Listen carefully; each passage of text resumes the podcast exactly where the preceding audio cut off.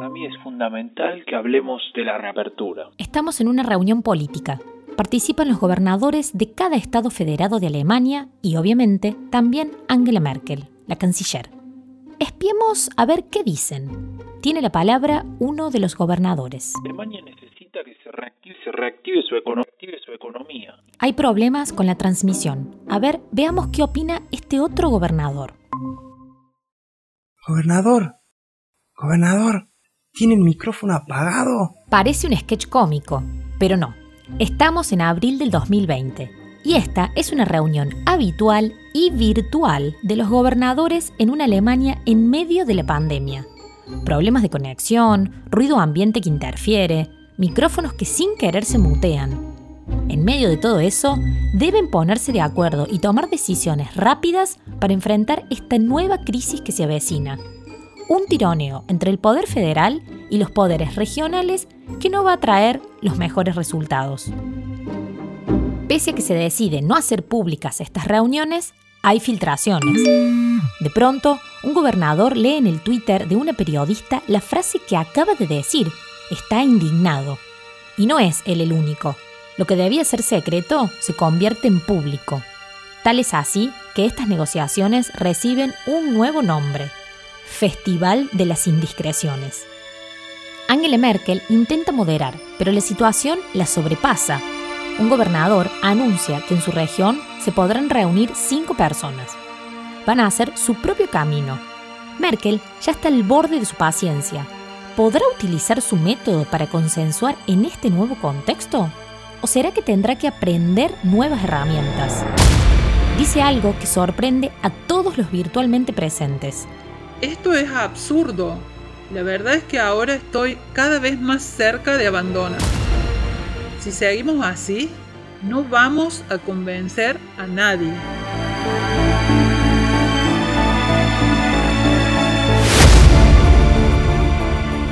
La pandemia, la CDU sin sucesor, el país y su economía en stand-by, Europa sin rumbo claro. La presión es enorme, justo ahora, justo cuando estaba a punto de terminar, con dignidad, como había dicho alguna vez, tiene que liderar al país en lo que ella misma denomina el desafío más grande desde la Segunda Guerra Mundial. ¿Cómo llegará Angela Merkel al final de su era?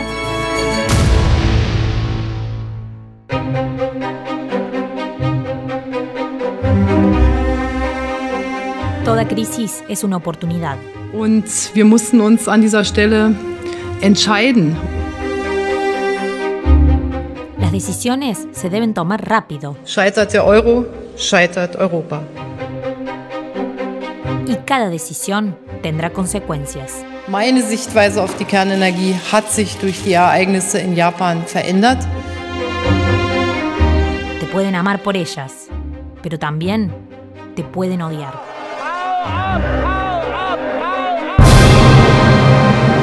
Pero lo que nunca podrán es olvidarte. Es war mir eine große Freude. Es war mir eine Ehre. Herzlichen Dank.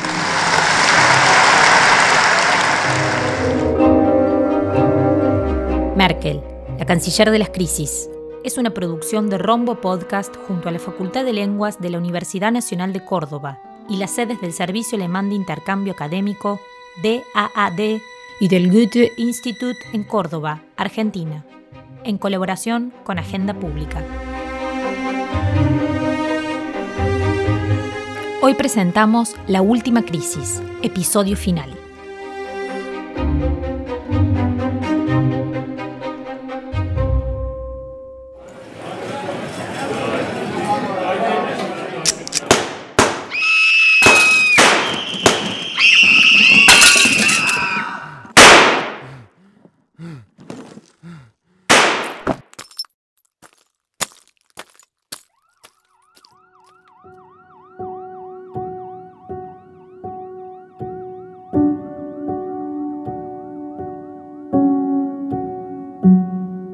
...19 de febrero del 2020...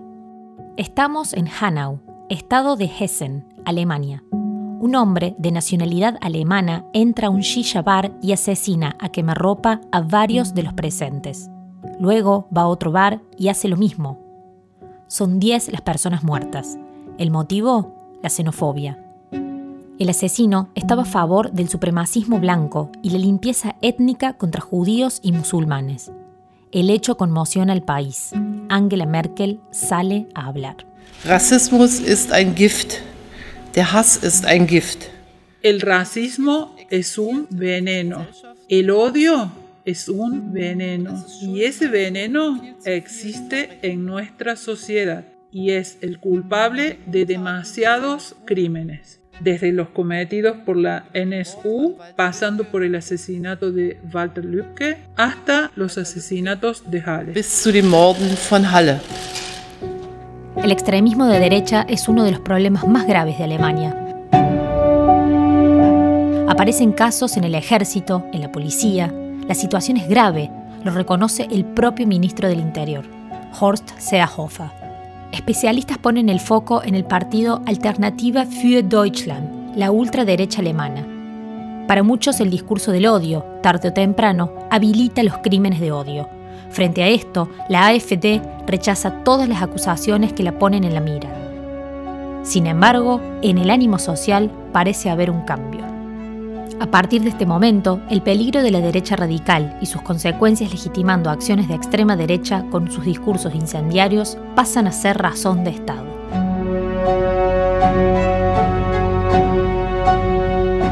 Pese a todo, este tema será desplazado de la agenda en pocas semanas. El mundo deberá enfrentar algo para lo que no estaba preparado. Ni siquiera la metódica y experimentada Angela Merkel.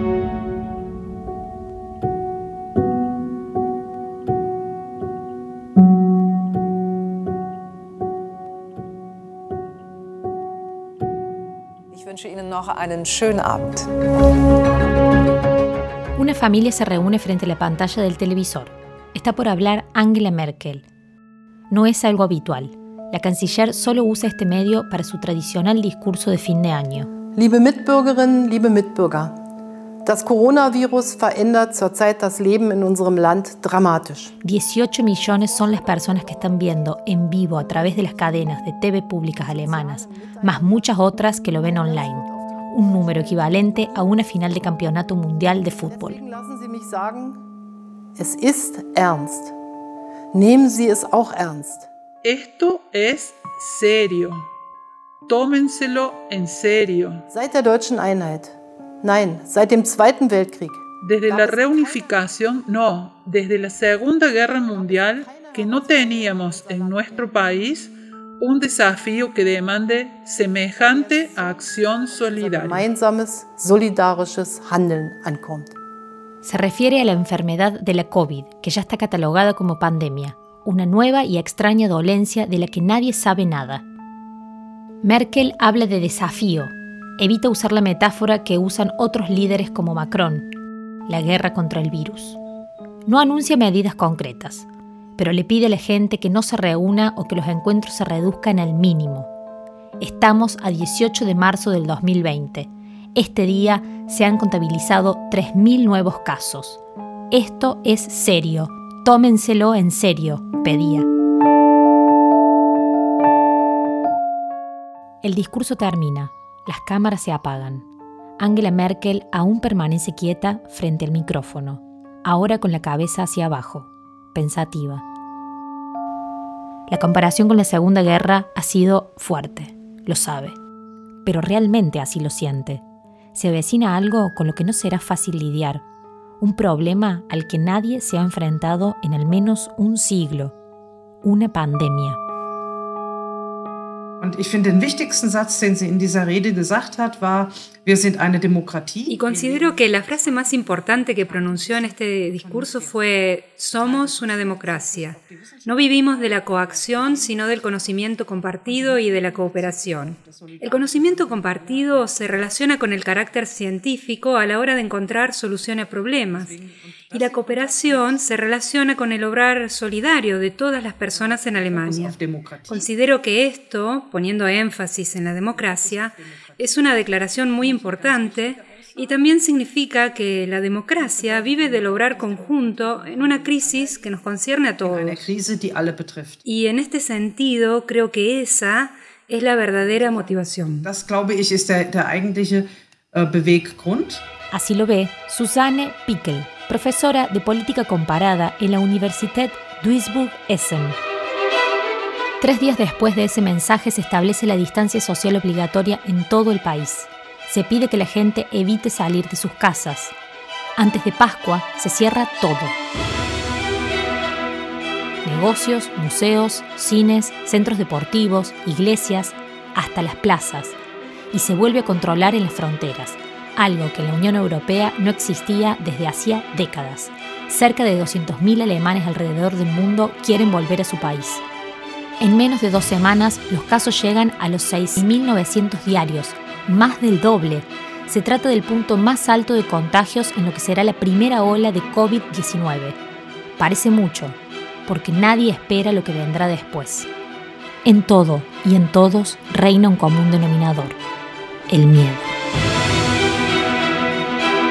Como primera respuesta a esta crisis, se arma rápidamente un llamado Gabinete Corona, Corona Cabinet. El fin es tomar decisiones ágiles en todo lo relacionado a este problema. De él participan Merkel y los ministros más importantes. Primer objetivo, conseguir equipos, trajes para el personal sanitario, máscaras y respiradores. Resultado, decepcionante. Nadie tiene y a la vez todos los necesitan. Se decide suspender las exportaciones de estos elementos. Se compran todos los que se puedan, muchas veces mal o caro. Errores por todos lados. Eso también trae la pandemia. No se quiere exportar ni siquiera dentro de la Unión Europea. Rusia y China aprovechan eso y envían regalos a Italia y a otros países muy golpeados por el virus. Intentan exponer a Europa, presentarla como débil ante la crisis. Y en medio de eso...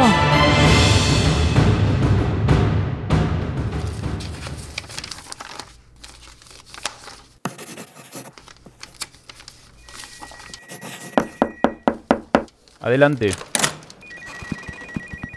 está listo el artículo sobre la pelea en Bruselas. Tengo un título genial. A ver. El impacto de la pandemia. Peor que el crack del 29. Aburrido. ¿Cómo que aburrido? Es el crack del 29. Yo tengo un título mucho mejor. A ver. El norte versus el sur. ¿Se parte Europa? Me gusta. ¿Cómo que le gusta? A mí no me parece atinado, la verdad. Para algunos es un déjà vu, para otros algo lógico. El norte contra el sur, el camino de la austeridad o el camino de la solidaridad. Como con la crisis del euro se forman dos bandos y, en principio, Alemania elige el lado del norte. No puede haber soluciones conjuntas en lo financiero. La cuestión es que la pandemia ha golpeado a los países, especialmente a los del sur, no solo por los contagios y las muertes, sino por los daños colaterales. No hay turismo, no hay actividad económica. No todos tienen la solidez de Alemania que no emitía deuda desde 2015. Para destrabar la situación, Emmanuel Macron, presidente de Francia, lanza una frase histórica. Tenemos que empezar a pensar lo impensable. Tenemos que decidir si la Unión Europea es un proyecto político o solo un proyecto económico. El mensaje tiene una única destinataria, Angela Merkel. Y sucede algo inimaginable, algo que hace unos años hubiese sido imposible. Merkel reevalúa la situación y se reposiciona. No puede permitir que Europa se parta, y mucho menos ahora que Alemania ocupa la presidencia del Consejo Europeo. Ella y Macron anuncian un plan de recuperación que va a ayudar a los Estados miembros, Luego de arduas negociaciones se consigue el consenso. Son miles de millones de euros que salvarán a Europa del colapso económico.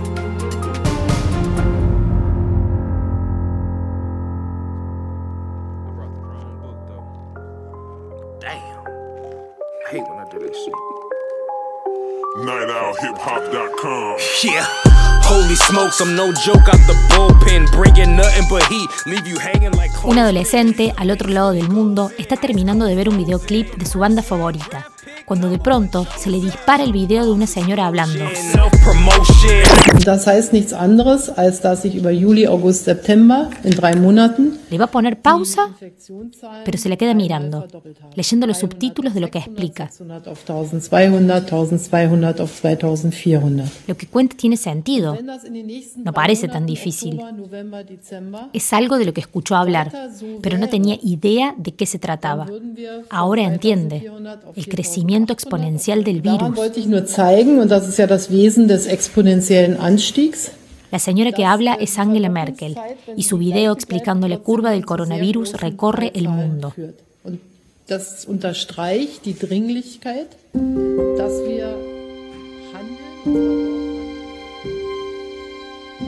Todos dicen que la canciller científica es la que mejor explica y encima su país está logrando resultados impresionantes. Parece que en Alemania lo están consiguiendo, están aplanando la curva y con ella el impacto del virus. Parece ser el modelo a seguir, un ejemplo mundial. Mientras en Italia y España se viven tragedias sin precedentes, al igual que en Estados Unidos y Brasil, del otro lado del océano, en Alemania parecen haber encontrado una fórmula. ¿Cuál es? ¿Son los testeos altos? ¿La disciplina alemana? Para todos se trata de su gobierno responsable, a diferencia de los populistas, negligentes y arrogantes como Bolsonaro, como Trump. Es una explicación satisfactoria. A todos nos agrada. Pero ¿es realmente así? ¿O nos estamos apresurando?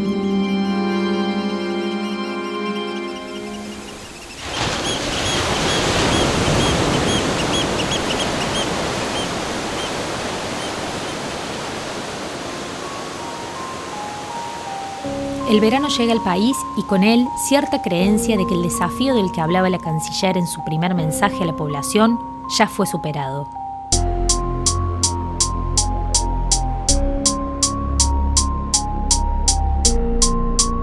¿Crisis del COVID? Quizá no fue para tanto.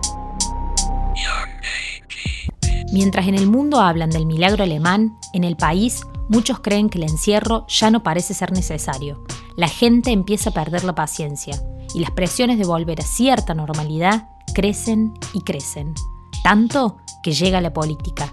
Y ahí es donde empiezan los problemas. Todo va de maravilla.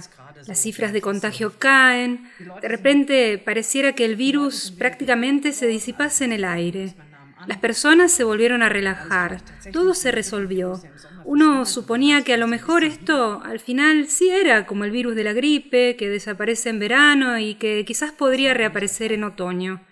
Pero ese no fue el caso. Nadie estaba preparado. Las escuelas no estaban preparadas. Las universidades no estaban preparadas. Las empresas no estaban preparadas y la política no estaba preparada para recibir una segunda ola tan extrema. Y nadie estaba preparado para las consecuencias de las posibles mutaciones del virus. Nadie estaba preparado para lo que vendría.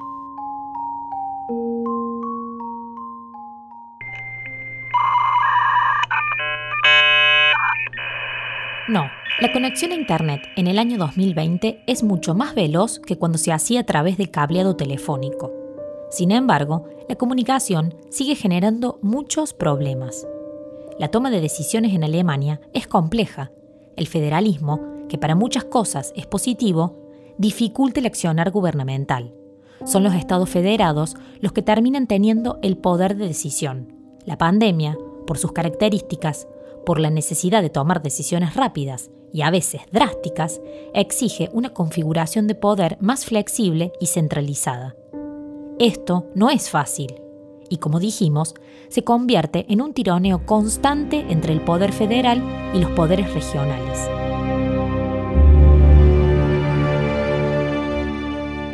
Después de Pascua, se abre una nueva etapa, la de las Ministerpräsidentenkonferenzen, o reuniones de los gobernadores.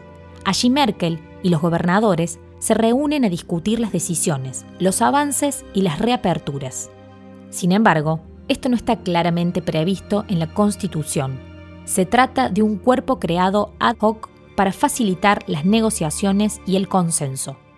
El problema es que pasa por encima de los parlamentos, tanto el federal como los regionales, que son justamente las instituciones que vota directamente la población. Para colmo, se decide no hacer público el contenido de las reuniones. No hay registros de lo hablado. La transparencia brilla por su ausencia. La justificación es que se intenta proteger a los políticos, para que puedan discutir sin miedo a que lo que digan se publique, es decir, para que se expresen con toda sinceridad. Pero esa información se empieza a filtrar informalmente a los medios. En las redes se publica lo que pasaba en esas reuniones. Esto hace que el clima no sea el más adecuado, por decirlo de alguna manera. Todos se empiezan a mirar a todos con desconfianza. El Festival de las Indiscreciones. Y en Alemania tenemos un federalismo que obliga a los estados federados a ocuparse de la salud y de la educación. Y ahora todos estos representantes de los estados federados tienen que reconstruir su imagen, porque cometieron errores. Es muy evidente, y esto también se discutió, que se cometieron errores a nivel nacional. Y ahora todo esto coincide con un problema fundamental. En el transcurso de esta pandemia, los procesos políticos previos a una elección del Bundestag, procesos que son tradicionales, con congresos de los partidos y todo lo que tiene que ver con esto, están completamente rotos e interrumpidos. Los partidos no pueden realizar sus congresos de manera presencial. En medio de ese clima, Merkel dice una frase particular. Habla de Öffnungsdiskussionsorgien, o sea, orgías de discusión sobre la reapertura. ¿Sabe que se va a filtrar? Sí, pero entonces, ¿lo dice a propósito? La canciller está cansada. Para tomar decisiones hay que generar un consenso entre los 16 estados federados y el gobierno federal. De otra forma, no se puede avanzar y la canciller se encontraba en el rol de moderar peleas, a veces infantiles entre dos bandos. El Team Laschet, que quería abrir y volver a una normalidad responsable, y el Team Söder, que quería mantener las medidas duras.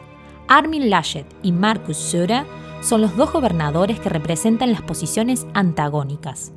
No es casual que sean justamente ellos dos los que un año después se estén disputando la candidatura a canciller de la CDU y de la CSU. Pero no nos adelantemos. Volvamos a la expresión de Merkel, a su enojo y hartazgo. La canciller no lo dice solo por el mal humor que le genera la situación, sino también porque tenía miedo que se realizara una reapertura muy temprana y eso tirara por la borda el exitoso freno que Alemania había puesto a esa primera ola. Los gobernadores a favor de la reapertura creían que Merkel se escudaba en esa frase porque si la acción salía mal, más tarde podría reprochárselos con un se los dije. Por su lado, el equipo de Merkel desconfiaba de los gobernadores acusándolos de que si las cosas salían mal, le echarían, como siempre, la culpa al gobierno federal. Pero, ¿estas discusiones y enfrentamientos de egos eran solo por la pandemia? Y ahora hay que hacer campaña. Y en esta campaña electoral hay que definir quién sucederá a Angela Merkel. Es decir, la situación se potencia cada vez más. Y en algún momento de los últimos meses de su mandato, Angela perdió la posición que le permitía poder disciplinar a la gente, poder decir, ahora esto lo haremos así. Eso que en Estados Unidos llaman lame duck.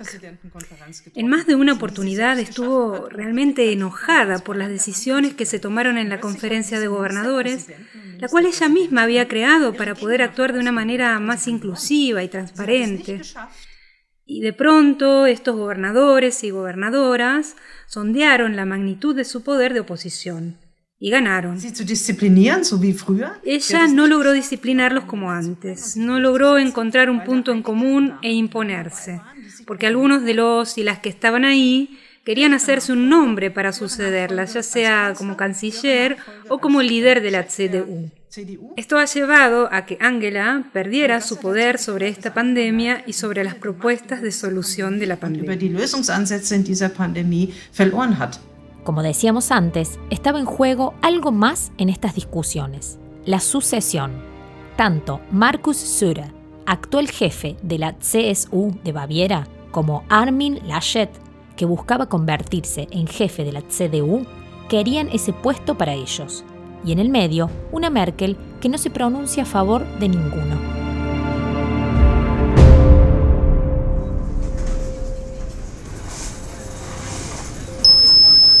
Tiene algo de metal. Déjelo ahí. Listo, pase.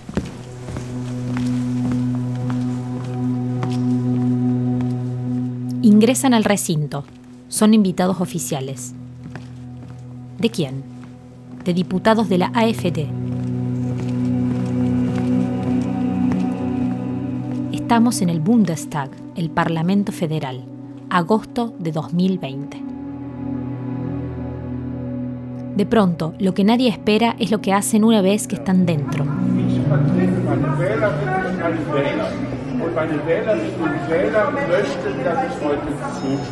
Escrachan e increpan a diputados y ministros del gobierno, los persiguen con las cámaras de los teléfonos encendidos, les gritan insultos, se sienten héroes de la nación, pero no son más que autores de un flagrante ataque a las instituciones democráticas de la República.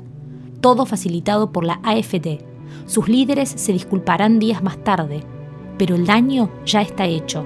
Sin embargo, no todo termina ahí. Todavía falta lo peor.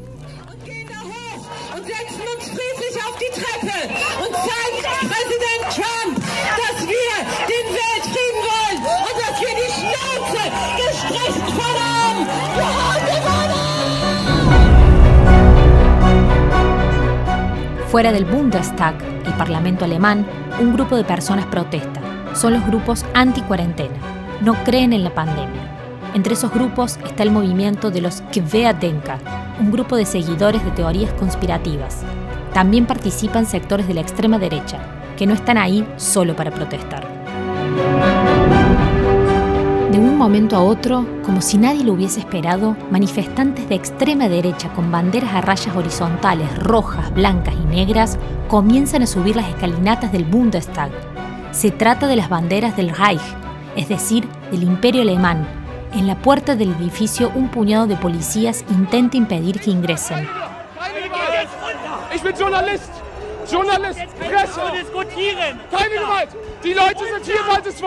La imagen quedará grabada en la retina de todos los alemanes cuando la vean publicada en todos los portales de noticias. Parece irreal, una distopía. Pero aunque nadie pueda creerlo, es verdad. En las escalinatas del Bundestag flamean banderas del Reich.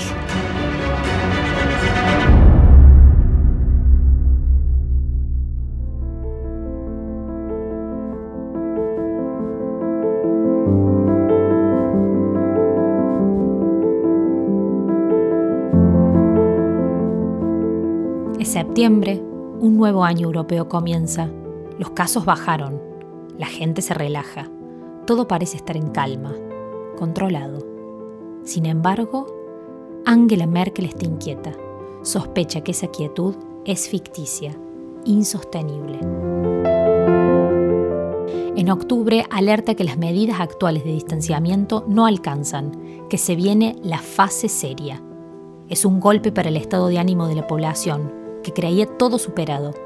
Nadie quiere escucharla, sobre todo algunos políticos que ya estaban pensando en candidaturas y campañas. Hacia el final del verano, su intuición parece cierta. La curva de casos comienza a subir. Para noviembre superan ampliamente los números de la primera ola, llegando a los 22.000 casos nuevos diarios. La segunda ola ha llegado.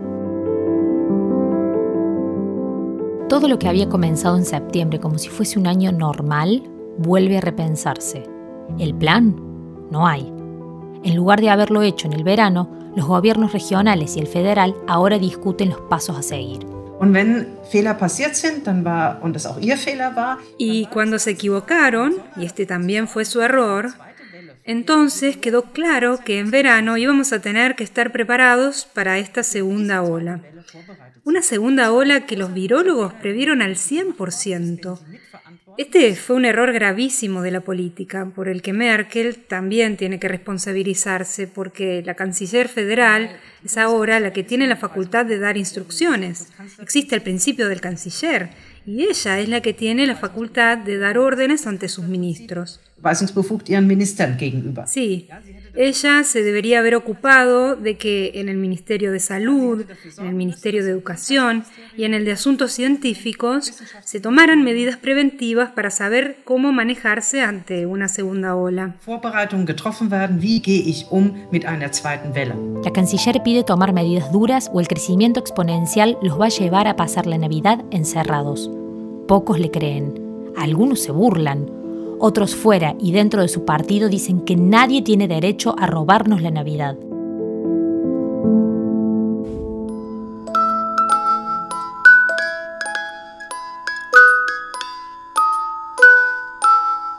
El 23 de diciembre se registra el pico de contagios, 33.700 casos en un día, 909 muertos, la Navidad más triste en mucho tiempo.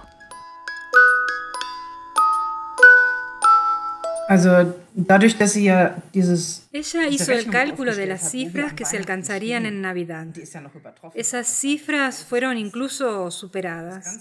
Entonces, ella puede establecer el peor escenario porque tienen claro lo que es el crecimiento exponencial.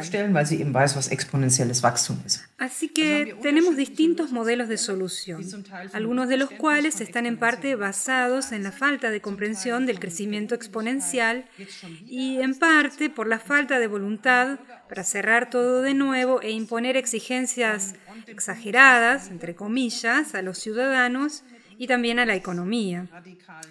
Y además tenemos el hecho de que algunos estados federados están librando una batalla feroz contra nuestros partidos de extrema derecha y sus enfoques populistas, que son más fáciles de entender para las personas y que tienen un gran apoyo. La combinación de estas tres cuestiones dificulta la implementación de medidas que son drásticas. haben wir einfach das Problem, Maßnahmen umzusetzen, die drastisch sind.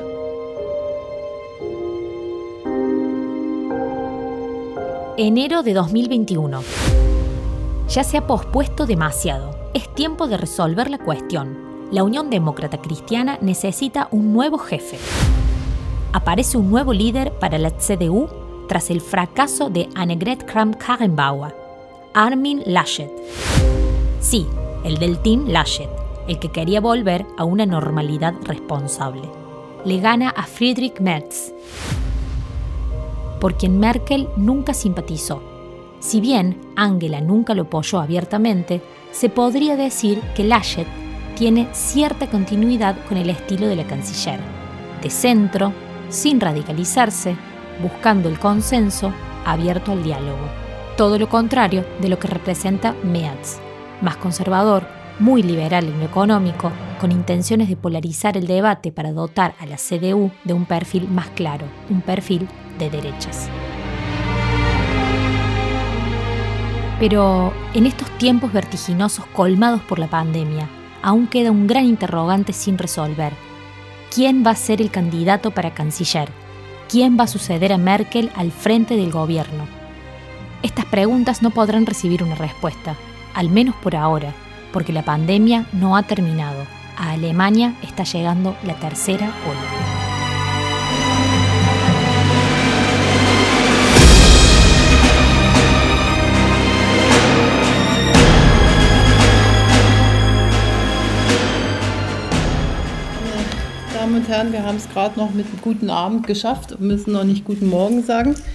Se cumple un año del inicio de las medidas contra la pandemia. El gran desafío del que hablaba Merkel en aquel discurso que dio está lejos de ser superado. Y la variante inglesa, o alfa, es la culpable.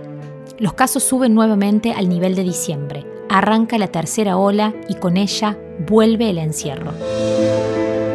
Pero esta vez es peor el virus ha mutado y es más contagioso.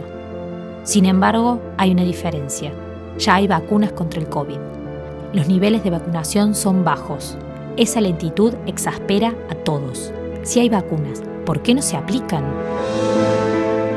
La respuesta hay que buscarla en la Unión Europea. Se ha decidido vacunar en conjunto, que no hubiera diferencias entre los Estados miembros. Una decisión justa, pero desesperante. Es el peor momento de la tercera ola. Alemania solo había logrado vacunar al 10% de su población con una dosis. Los ejemplos de Israel o Reino Unido metían presión. En estos momentos, la imagen de la canciller científica, aquella que había logrado explicar el crecimiento exponencial como nadie, la que había logrado que su país fuera un ejemplo, había cambiado un poco. Also um diesen Wechsel in der Stimmung para comprender este cambio en la opinión pública entre noviembre del 2020 y ahora, febrero-marzo del 2021, realmente es necesario tener en cuenta los avances en la lucha contra la pandemia. Creo que ahí sucedieron algunas cosas en las que luego el discurso se centró un tanto de más. En primer lugar, por supuesto, el comienzo de la campaña de vacunación fue muy lento. En segundo lugar, una decisión, en realidad en noviembre, de hacer este confinamiento, este confinamiento light contra la segunda ola de COVID, que luego se convirtió en un confinamiento interminable y en realidad, sin explicar por qué, no fue más estricto. Es decir, la comunicación en la lucha contra la pandemia realmente no funcionó. Y eso hizo que la opinión pública cambiara de golpe. Por lo tanto, creo que la opinión pública es el punto central, lo que por supuesto no son decisiones electorales per se. Quien nos explica esta fluctuación en la imagen de la canciller y en el humor social de la ciudadanía alemana es Tarek Abou Shadi, profesor de la Universität de Zürich, experto en partidos políticos. El cansancio comienza a generar otro tipo de presión. El problema es que a diferencia de lo que había sucedido un año atrás, tras el primer lockdown, esa presión llegaba con un alto nivel de contagios. No había margen para aflojar las medidas y los costos políticos comenzaban a ser muy altos, especialmente para el gobierno, para la CDU y la CSU, para la propia Merkel.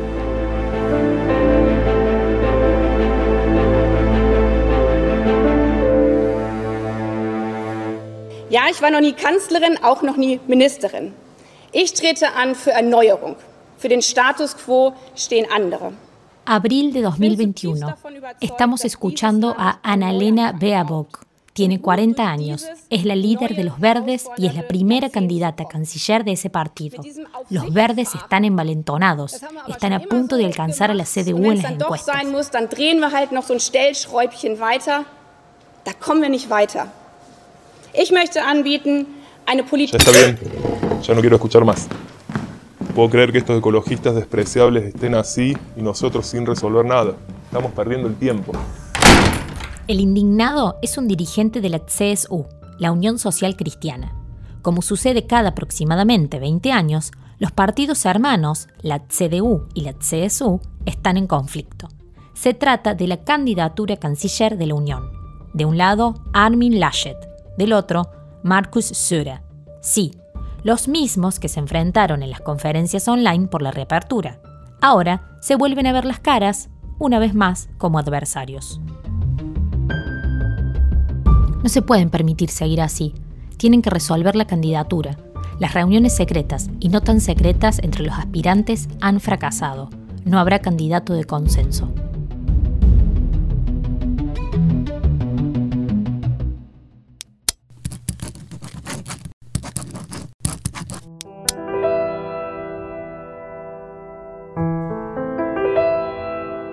Sentada frente a la pantalla de su tablet, la canciller hace algunas anotaciones. Está participando de una conferencia interna de la CDU. Hoy se decide si el partido apoya a Armin Laschet como candidato. Si lo consigue, Söder retirará su postulación. Merkel ha apagado el sonido de la conferencia por un momento. Necesita una pausa. Está sola reflexiona sobre lo que ha vivido en los últimos 30 años. Mira por la ventana. Se toma un segundo para perderse en la nada.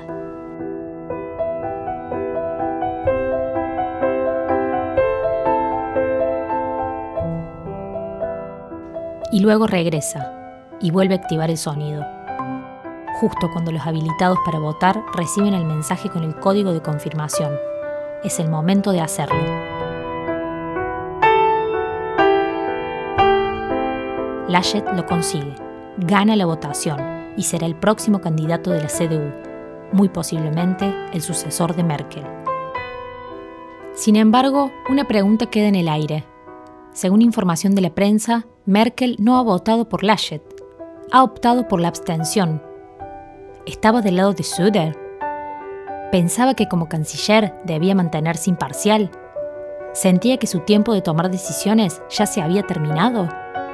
No tenemos respuesta, nunca la tendremos. Quizá solo quedaba terminar su camino de la mejor manera.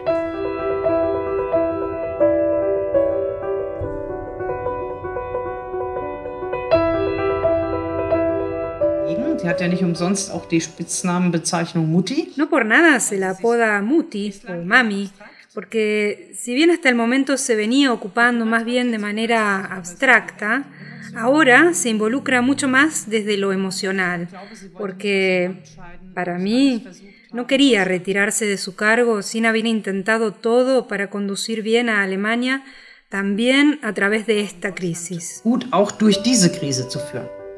Tal vez eso ha aprendido, a hacer política también desde otro lugar, como luego del incidente con la niña palestina, a permitirse que los hechos y las personas la cambien, a permitir que la política cambie y con ella sus tabúes, como los que estaban ya obsoletos en su propio partido.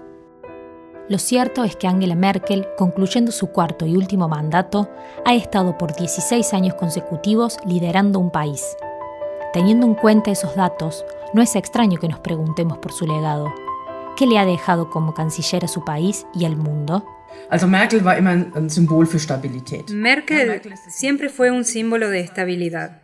Sí, Merkel es símbolo de calma en tiempos de crisis, es símbolo de reunión entre personas. Hay una foto de ella, de una cumbre europea donde está sentada hablando con las personas y toda la gente está a su alrededor.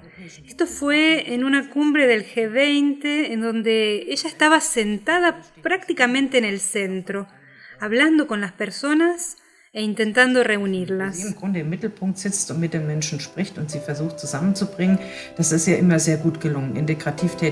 Como dice Pickel, podemos pensar en su forma de liderazgo, su apertura al diálogo y al consenso.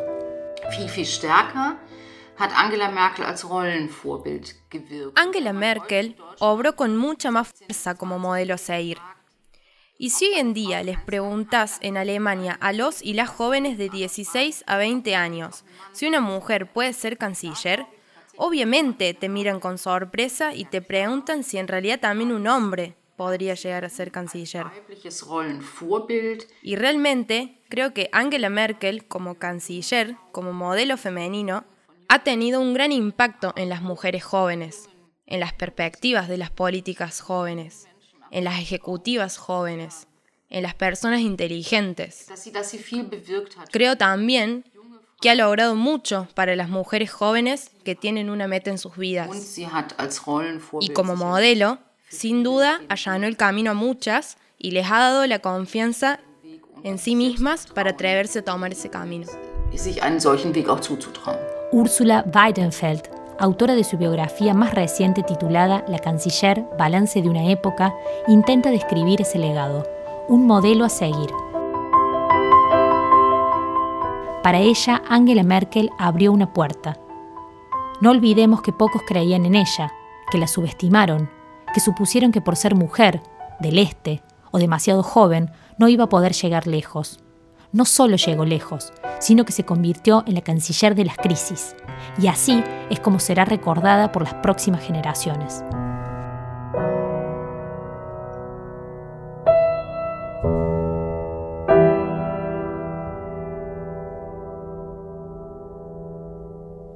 Eine Aufgabe, die ich mit Leidenschaft und Hingabe versucht habe auszufüllen. Ich wurde nicht als Kanzlerin geboren. Estamos escuchando a Angela Merkel, 7 de diciembre de 2018. Se está despidiendo. Es su último discurso como jefa de la CDU. Han sido muchos años. Ha liderado el partido más importante de Alemania, tal vez de Europa. Para muchos se ha convertido en la mujer más poderosa del mundo y aún así se despide con humildad. Ha sido un gran placer. Ha sido un honor. Muchas gracias. Es war mir eine Ehre. Herzlichen Dank.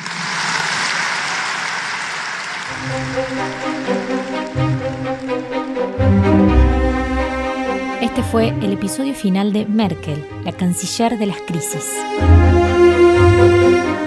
Agradecemos la colaboración de Susanne Pickel, profesora de política comparada de la Universität Duisburg-Essen, Tarek Abou Shadi, profesor de ciencia política en la Universität Zürich, y de Ursula Weidenfeld, periodista y autora de diversos libros, entre ellos Die Kanzlerin Bilanz eine Epoche, La Canciller, Balance de una época, publicado por la editorial Revolt en 2021.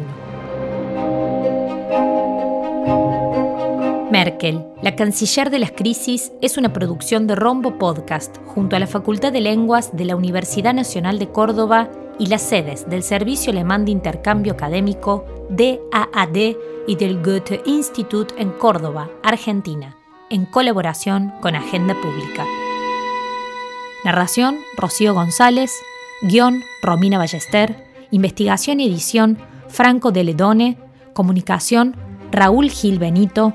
Producción ejecutiva, Franco de Ledone. Para conocer más sobre este proyecto, visita www.cancillerdelascrisis.net.